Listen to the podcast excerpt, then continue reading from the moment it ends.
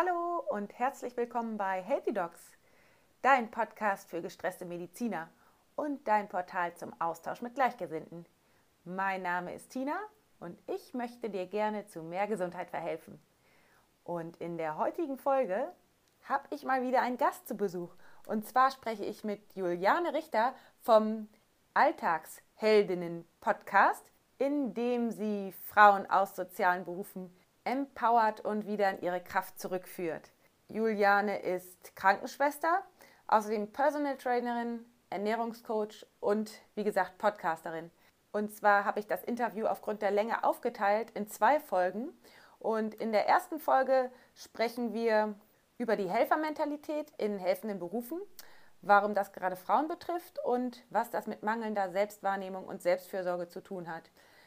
Wie du dabei energetisch leer läufst unter was für Bedingungen die Krankenschwestern arbeiten und vor was für Herausforderungen sie stehen, warum der Dauerstress sehr belastend ist, warum Pausen so wichtig sind, warum die aktuellen Bedingungen schnell zu Essstörungen und Süchten führen, warum Jammern und Opferhaltung nicht zielführend sind, sondern eher krank machen, was Juliane tut, um gesund zu bleiben, was sie tut, um sich abzugrenzen und was du persönlich im Alltag für dich selbst tun kannst und warum es so wichtig ist, wieder den Eigenwert zu erkennen, warum die Weiblichkeit in der Medizin gebraucht wird und ähm, wie du als Vorbild fungieren kannst.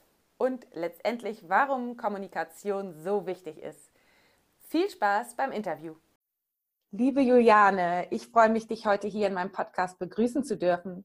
Vielleicht stellst du dich doch mal kurz persönlich vor mit allem, was du momentan so machst. Ja, hallo erstmal. Wie gesagt, mein Name ist Juliane, ich bin 32 Jahre jung, komme aus Berlin und äh, ja, arbeite derzeit noch als äh, Intensivkrankenschwester in Teilzeit.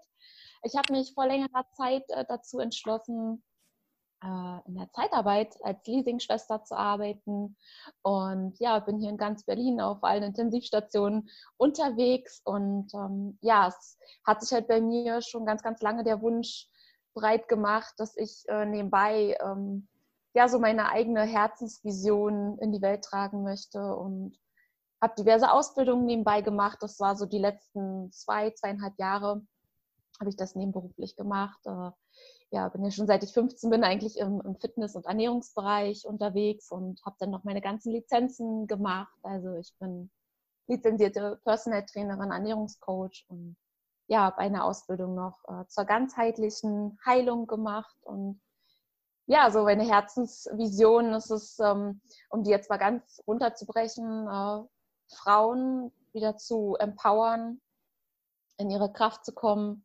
achtsamer mit sich umzugehen und äh, ja, mehr, mehr Selbstliebe wieder zu entwickeln. Und ja, letztes Jahr ähm, ist mir dann eigentlich mal durch, ja, durch meine eigene Selbstreflexion so richtig bewusst geworden, wie viel Frauen in, in meinem Beruf, also in dem helfenden Beruf, ähm, eigentlich sehr, sehr unachtsam mit sich selbst sind, viele gesundheitliche Probleme haben, sei es Übergewicht, sei es, ja, ich sag mal, ähm, destruktive Verhaltensweisen wie überkrasse, viel Rauchen, äh, ja, schlechte Ernährung und dachte so, hm, irgendwie äh, muss man doch da was machen und ja, dann habe ich letztes Jahr den Alltagsheldinnen-Podcast ins Leben gerufen. Und ja, das, also das ist jetzt mal so, so ein ganz grober Abriss. Ja, ja genau. Erstmal, ähm, damit wir einen Überblick haben. Genau, wir können ja einfach mal erstmal vielen Dank für die Vorstellung.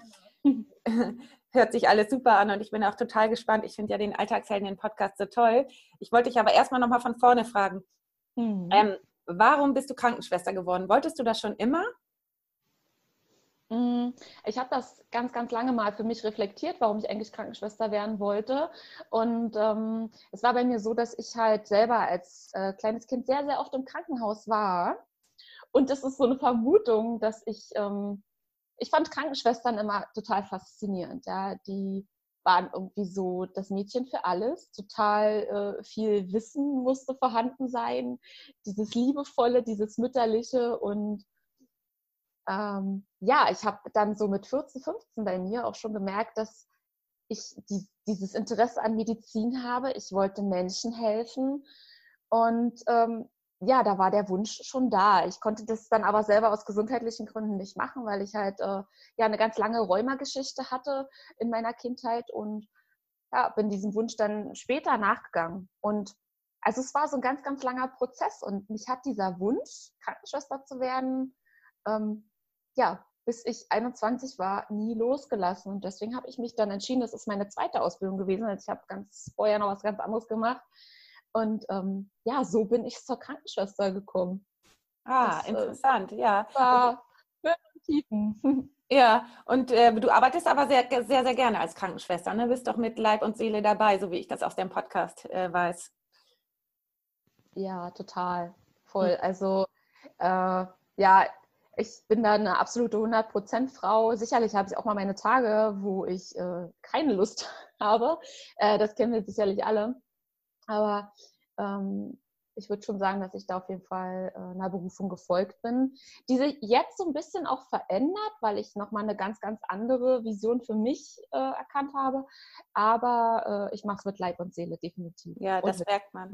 hm, mit Herzblut. Schön, das finde ich immer so toll. Ähm, jetzt wollte ich dich fragen, was machst du denn, ähm, um gesund zu bleiben im Alltag? Also da ich ja selber schon seit ich 15 bin, also schon mein halbes Leben, ähm, ja, mit Sport sehr, sehr viel in Verbindung stehe und auch da für mich so ja, viel Heilung gefunden habe, weil ich da viele Emotionen abbauen konnte und auch Stress natürlich. Ähm, ist Sport für mich ein ganz, ganz wichtiger Ausgleich, also Bewegung. Das muss jetzt nicht heißen, dass ich fünfmal die Woche, ähm, ich sag jetzt mal, ins Fitnessstudio gehe, pumpen, sondern einfach wirklich achtsam mit meinem Körper umgehe und äh, meine Runde laufen gehe und da aber auch wirklich ähm, auf mein Körpergefühl höre und nicht irgendwie stur einem Plan folge, ja. Mhm. Das ist ganz, ganz wichtig und das hilft mir auch so, diesen Stress einfach abzubauen, ja. Mhm. Ähm, dann ganz klar, ähm, gesunde Ernährung, auch ein ganz, ganz wichtiger Faktor, als ich da mehr Fokus drauf gelegt habe. Ähm, das, das hat mir auch extrem geholfen. Ähm, ja, also es hat mir geholfen, besser zu schlafen, äh, auch ja, achtsamer mit mir wieder umzugehen. Das ist ja auch ein Akt von, von Selbstliebe, wenn ich äh, darauf achte, welche Dinge führe ich mir zu. Und ja, das waren so eigentlich die, die ersten Dinge, die ich so umgesetzt habe, ja, Bewegung und Ernährung. Ähm, also mein, mein Körper, mein Tempel sozusagen mit guten Dingen zu versorgen. Ja. Und genau. später erst sind dann so Dinge wie ja, Meditation oder Entspannung, ähm, Yoga dazugekommen, ja. Das hm. war erst später. Ja. Ähm, genau, das sagst du so schön, ähm, deinen Körper gut zu versorgen, damit er gut funktioniert, ne? Ähm, um das zu machen, was du im Alltag machst. Habt ihr denn ähm, bei euch ähm, auf der Intensivstation regelmäßig Pausen, in denen ihr auch wirklich Pausen habt und euch aufs Essen konzentrieren könnt?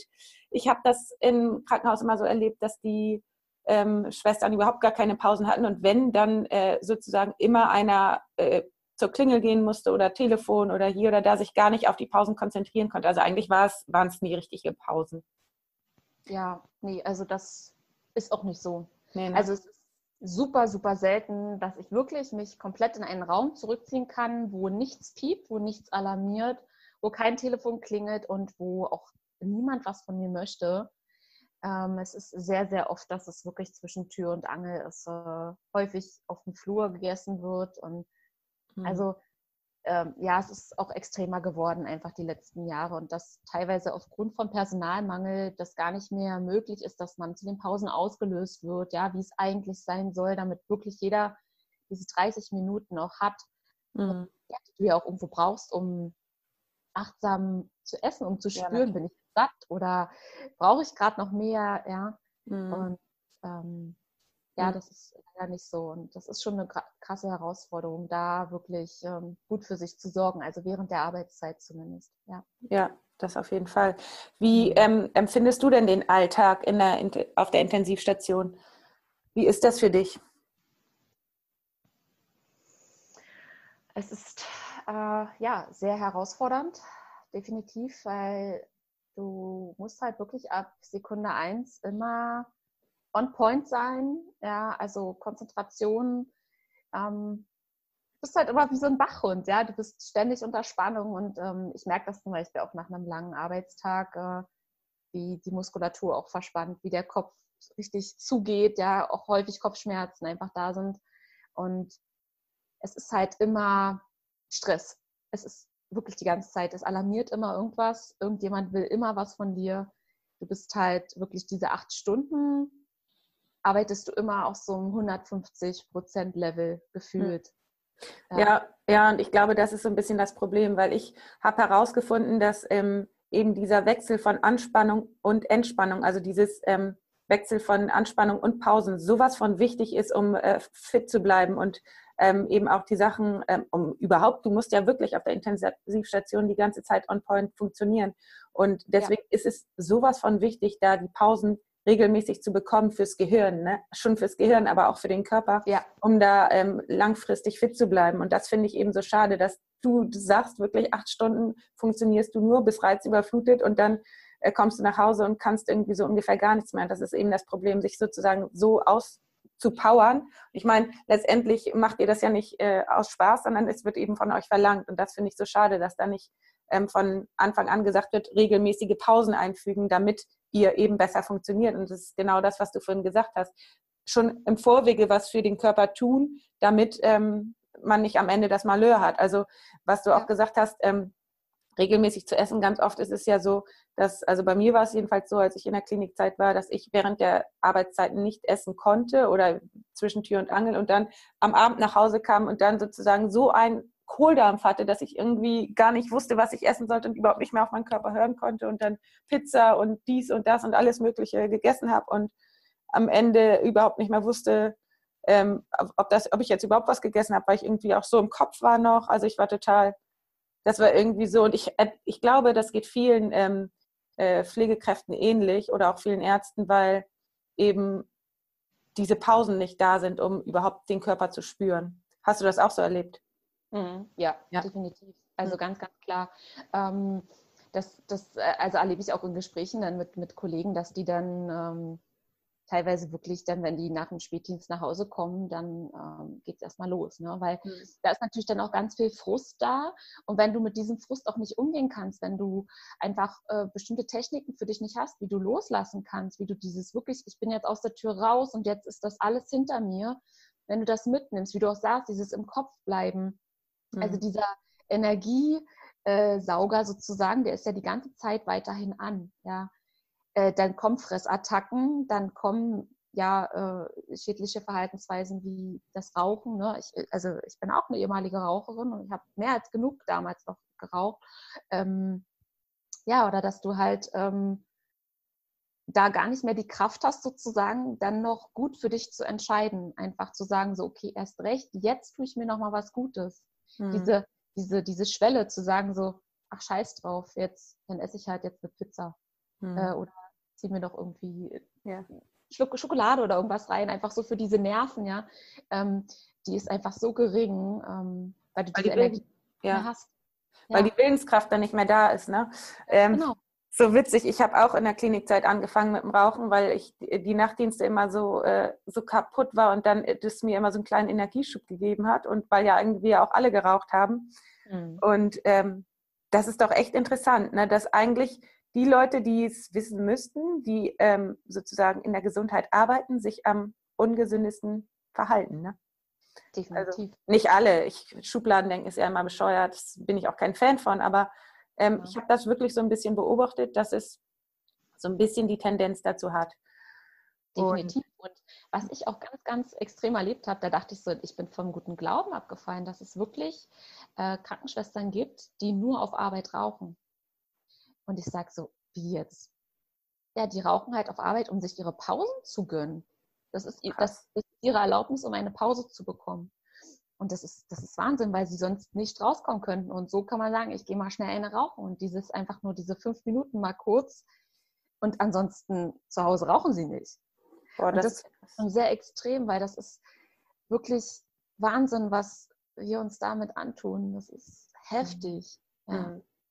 Ja. Ähm, da sind wir ja auch glatt schon beim Thema. Also du hast ja den Alltagshelden, den Podcast dafür gegründet, ne?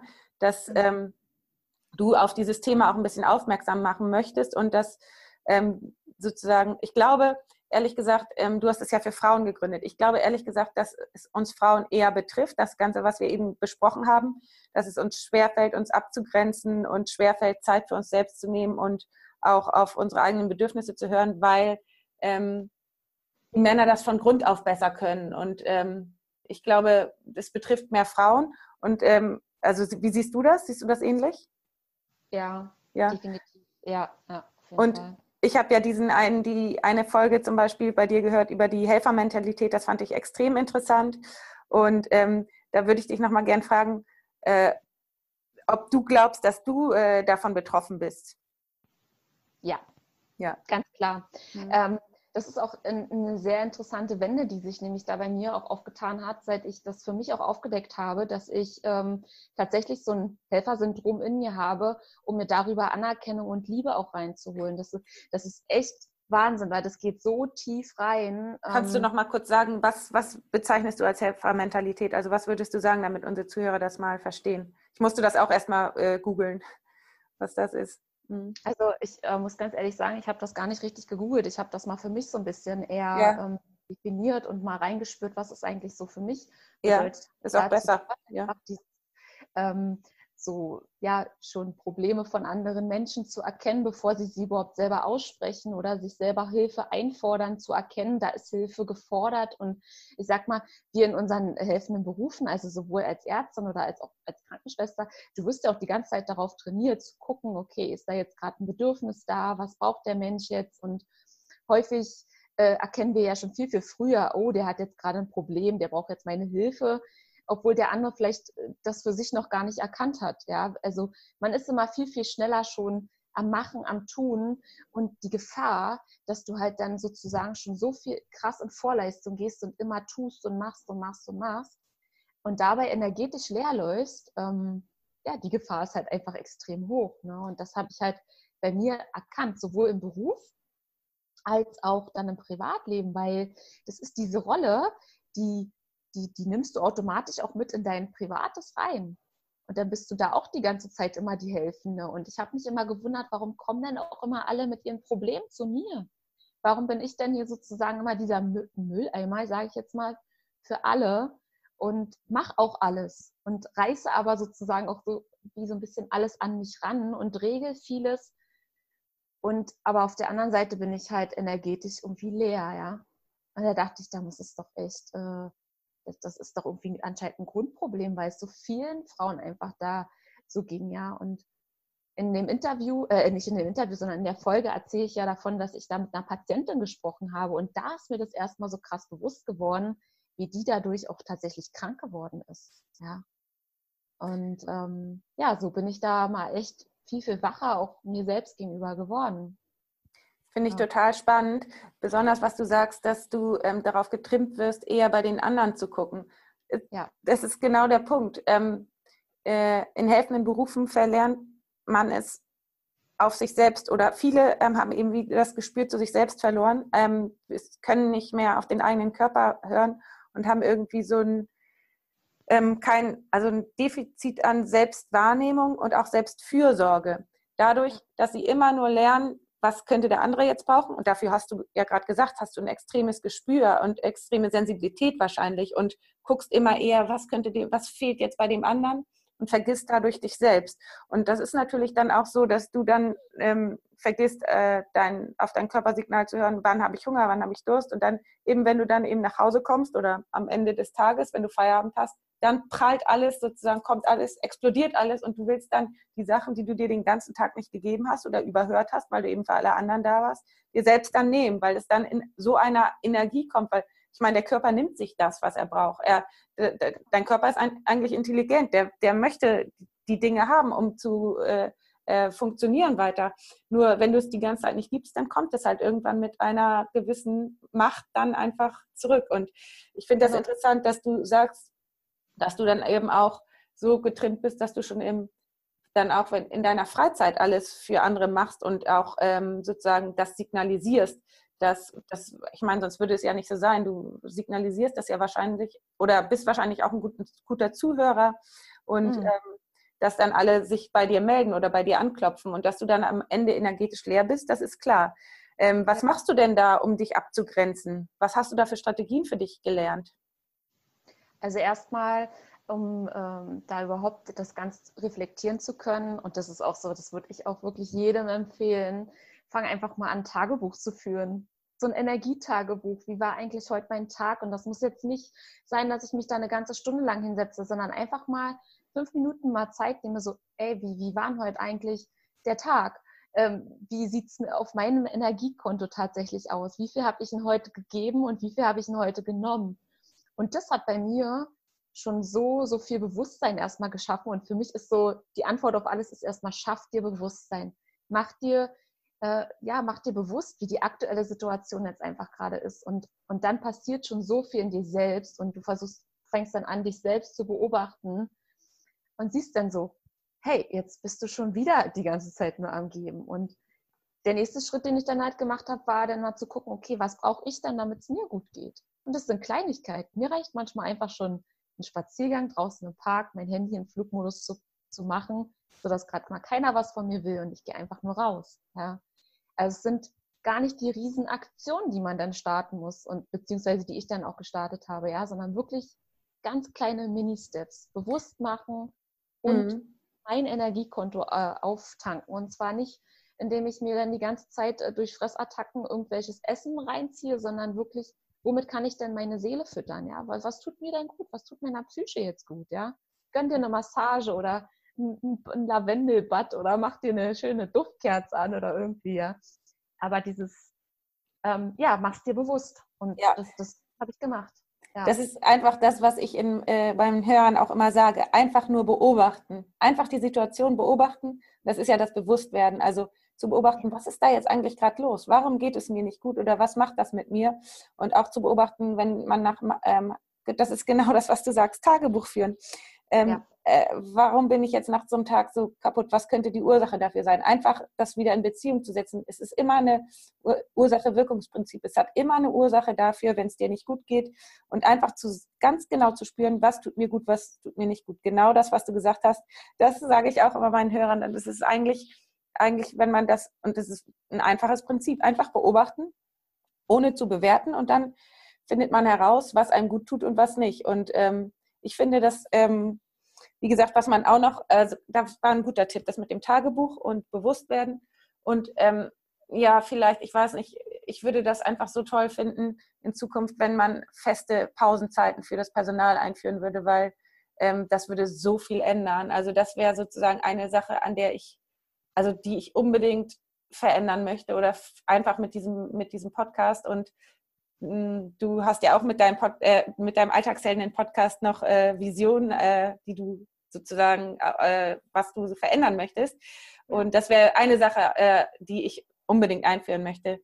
Ähm, ich wollte dich noch fragen, also du glaubst, dass viele betroffen sind vom Helfer, äh, von der Helfermentalität. Ich glaube das auch. Ich glaube, dass eher mehr Frauen betroffen sind, ähm, weil Männer sich einfach besser abgrenzen können. Und ähm, ich glaube einfach aber trotzdem, dass in keiner anderen Branche sich so viele Menschen unter Wert verkaufen wie in den sozialen Branchen und dass das eben auch eine Ursache haben kann, dass eben ja. ähm, vielleicht äh, der Eigenwert so ein bisschen in Frage gestellt wird. Und es ist ja auch eigentlich nichts Schlechtes, finde ich. Ähm, eigentlich ist das ja, es helfen positiv und natürlich auch ein natürliches und ein gesundes Bedürfnis, auf jeden Fall. Ähm, ich finde nur, pathologisch wird es, wenn es eben so äh, zur Selbstaufgabe also wenn die Leute sich selbst aufgeben und ähm, und, und wenn, die, wenn die Menschen das machen, um die eigene Person dadurch aufzuwerten und wenn es sozusagen auch, wie du in deiner Podcast-Folge sagst, eine Sucht wird, so ähm, eine Sucht nach Helfen, auch wenn der andere vielleicht gar keine Hilfe, Hilfe braucht und ähm, wenn die eigenen Bedürfnisse nicht befriedigt werden und vor allen Dingen auch, wenn dadurch eine Zugehörigkeit erwartet wird. Also wenn da irgendwie so der, die Sucht nach Helfen da ist. Und das habe ich jetzt noch nicht so oft belebt, aber das erlebt, aber das ist dann das Pathologische, finde ich. Ja. Wenn, da, wenn da irgendwie so in die Richtung, wenn es in die Richtung geht. Und wenn natürlich sind dann Erkrankungen wie ähm, Burnout und Depression auch häufiger als, äh, als äh, woanders. So würde ich ja. das sagen. Ähm, ja. Und ähm, nochmal zu deinem äh, Podcast zurück. Mhm. Ähm, du hast jetzt angesprochen dieses Thema und was für Themen äh, hast du in deinem Podcast noch angesprochen? Also das ist ähm, im Prinzip so eine kunterbunte Mischung so aus meinen eigenen Erfahrungen. Ne? Also ich ähm, habe äh, ja sehr viel aus dem Bereich Persönlichkeitsentwicklung, wirklich äh, Selbstliebe. Wie kannst du achtsamer mit dir selber umgehen? Entspannungstechniken.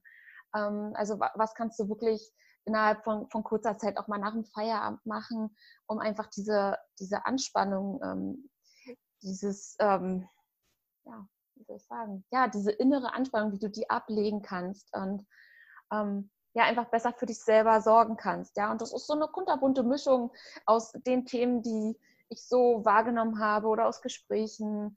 Ähm, ja, genau. Also einfach kunterbunt gemischt. Mhm. Und ähm, wie kommt das bei deinen Kollegen an? Also ähm, hören die, also hören viele Kollegen deinen Podcast? Also der Podcast kommt auf jeden Fall richtig cool an, ähm, gerade bei den, bei den Jüngeren. Ja. Ansonsten ist es eher so, dass ich, was ich mitbekommen habe, dass äh, noch gar nicht so viele ähm, ja, aus, dem, aus, der, aus dem Gesundheitsbereich äh, Podcast hören. Und aber ja, ich mache dann dafür mal kräftig Werbung. Ja, das ist gut. Ja, ich, Ne? Ich feiere also, den Podcast auf jeden Fall ab. Ich finde das super. Dankeschön. Das freut mich sehr. Äh, ist, denn, ist denn da eine Bereitschaft, also wie siehst du das? Ist eine Bereitschaft da, etwas zu verändern? Oder, also was mich immer so an der, an der Klinik gestört hat, viele jammern über die Situation, machen es mit, aber jammern so. Und diese Situation, das halte ich nicht aus. Also das finde ich so schlimm, also es mitzumachen, sozusagen, ja, es muss ja, aber dann zu jammern. Und diese Situation, das ist für mich unerträglich. Da, da, äh, das konnte ich nicht mehr aushalten, weil ähm, das geht einfach nicht voran. Da bleibt die Energie so stecken. Das ist wie so ein Knoten. Wie hast du das oder wie erlebst du das? Ja.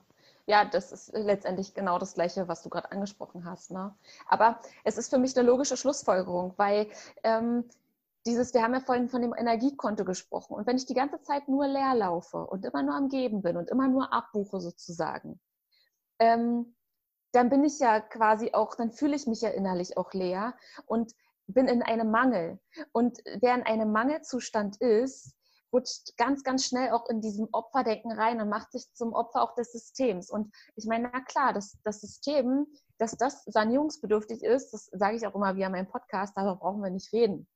Und wo das hinführen wird, wenn das jetzt so weitergeht, das wissen wir auch.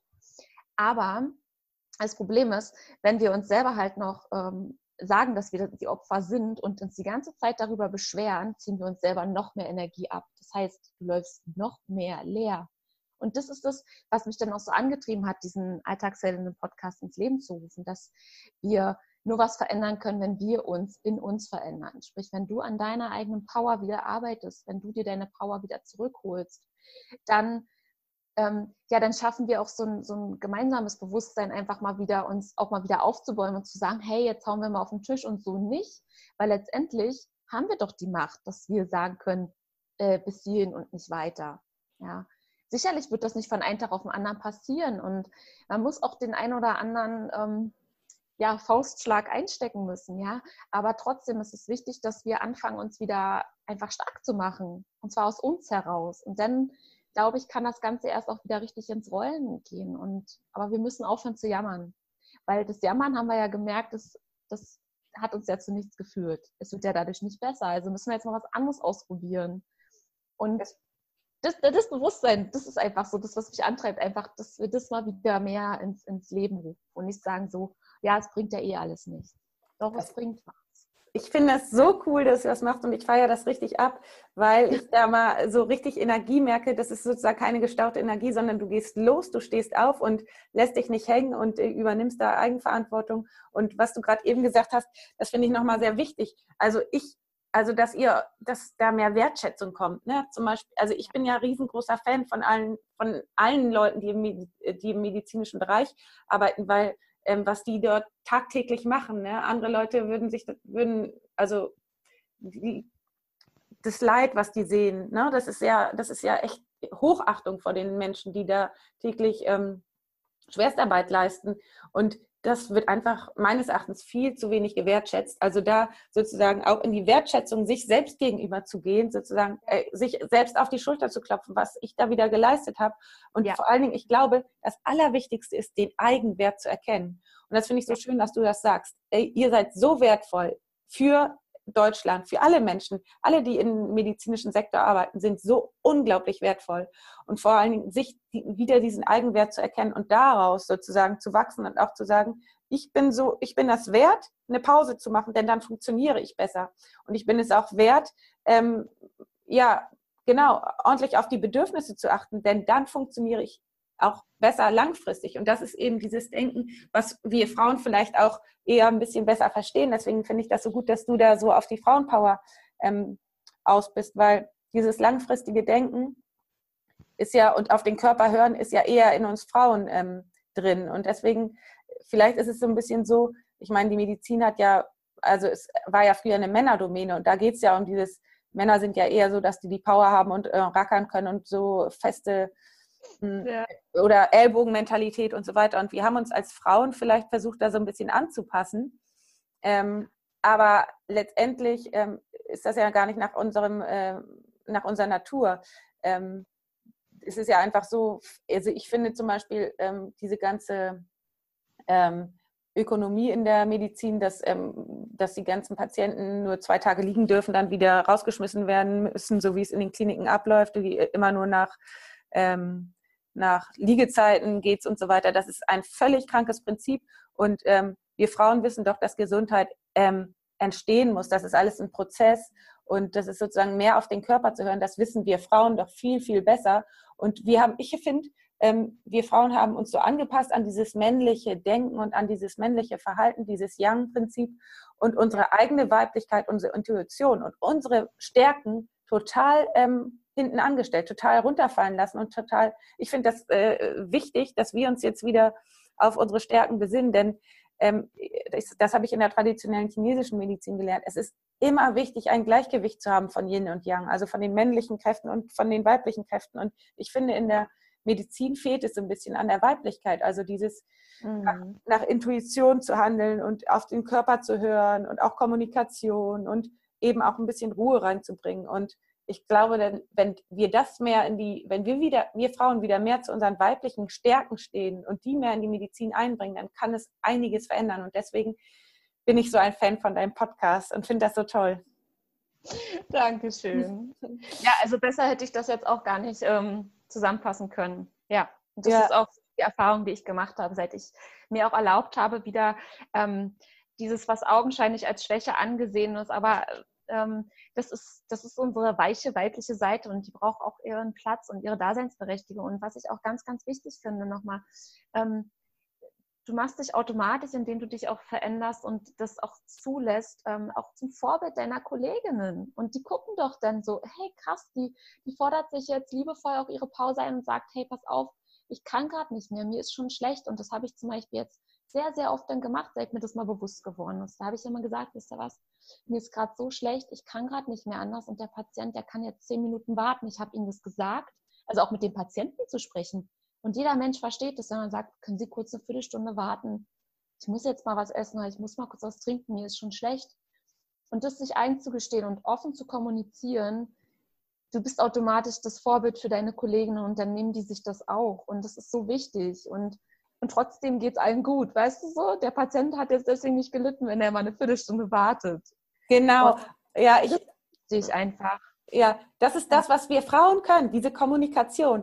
Ähm, genau. Ja, einfach sozusagen ist offen und ehrlich anzusprechen. Jeder Patient versteht das. Und das finde ich einfach dann, ich finde das so schön, dass du das machst. Weil jeder versteht das. Das sind Bedürfnisse. Da sagt niemand, nee, das geht nicht. Genau. Hm. Ja. Toll. wir denken immer so, ja, wir müssen, wir müssen und nein, okay, da muss ich jetzt noch mal kurz funktionieren und nein, mhm. das Wort muss sowieso mal, so oft es geht, aus dem Wortschatz rausstreichen, ja, weil das macht so viel Druck noch ähm, zusätzlich. Ja, absolut. Ja ich finde das so toll, dass du das äh, machst und da sozusagen als gutes Vorbild vorangehst für deine Kollegen, weil mhm. das ist wirklich so, wenn einer das macht und die merken, dass es dir besser geht, weil das geht dir ja dann langfristig besser, wenn du auf deine Bedürfnisse hörst und die rechtzeitig ähm, äh, sozusagen mh, rechtzeitig auf deine Bedürfnisse hörst und da auch was tust, dann geht es dir ja langfristig besser und ähm, bist nicht kurzfristig dann ausgelaugt. Und ähm, wenn du da als gutes Beispiel vorangehst, dann hoffe ich das und glaube auch und bin davon fest überzeugt, dass äh, du da groß was ändern kannst. Ja. Und ähm, kennst du noch andere Beispiele, die gut mit ähm, der Belastung umgehen?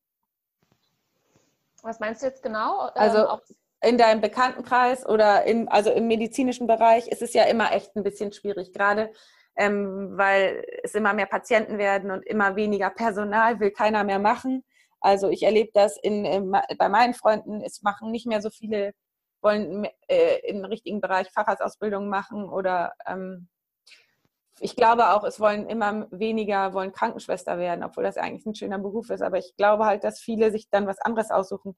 Aber gibt es Beispiele, die gut mit der, mit dieser enormen Belastung, die, es ist ja nicht nur eine Arbeitsbelastung, es ist ja auch eine psychische Belastung, die das gut, die das gut können, die damit gut umgehen. Kennst du da einige Beispiele oder so? Ähm, und wenn ja, was machen die anders?